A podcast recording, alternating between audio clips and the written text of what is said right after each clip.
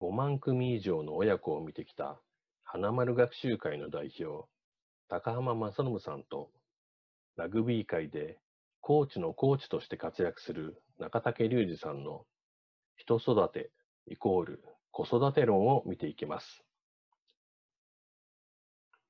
その第2回。空白の数年間。木を待てるか。中竹隆二さんの視点。相手を信じて待つ。それが期待。期待するというのは、実は大変に勇気がいることです。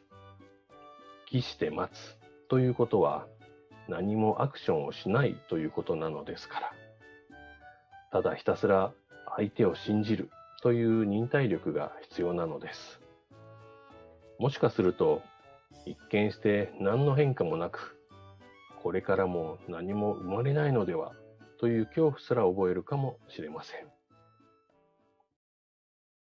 スピード感が求められる中、期待するには勇気が必要。今は時代が目まぐるしく変わっている。この変化の早い時代なのに、本当にうまくいくかどうかわからない。何も起こらないかもしれないことを、ただ待つのです。そこに投資するのですから、本来の期待というのは勇気の象徴だと私は思います。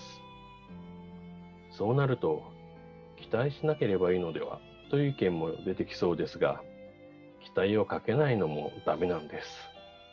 ですから、コーチや親は正しい期待のかけ方について知る必要があるし、勇気も必要です。では、それはどういうふうに練習をしたらよいのでしょうか？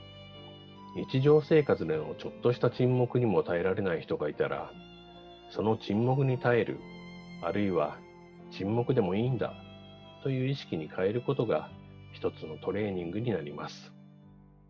SNS で言えば、既読になった後に返事が待てない人は、それでも別にいいんだという意識に変えることがトレーニングになります。ちなみに SNS での返事については、中高生の間でそれがいじめの要因にもなっていることを思うと、現代人の待つことの難しさを表しているように感じます。それぞれ自分らしく、そしてお互いをリスペクト。人が何かを生み出すときというのは、誰かが何かをじっと見守り、待つことで起きるのではないかと思うのです。その空間を社会全体で作れるようになるといいなと思います。そのためには、お互いが自分らしくあろうとする。これが重要だと思います。お互いへのリスペクトがあれば、期待していたのに、と勝手に期待して怒ることなどなくなるでしょうから。私は仮面浪人もしていたし、留学先でもふらふらしていました。親が結果を急いで、期して待つことができない人だったら、この遠回りな道は許されなかったと思いますし、今の私はなかったかもしれません。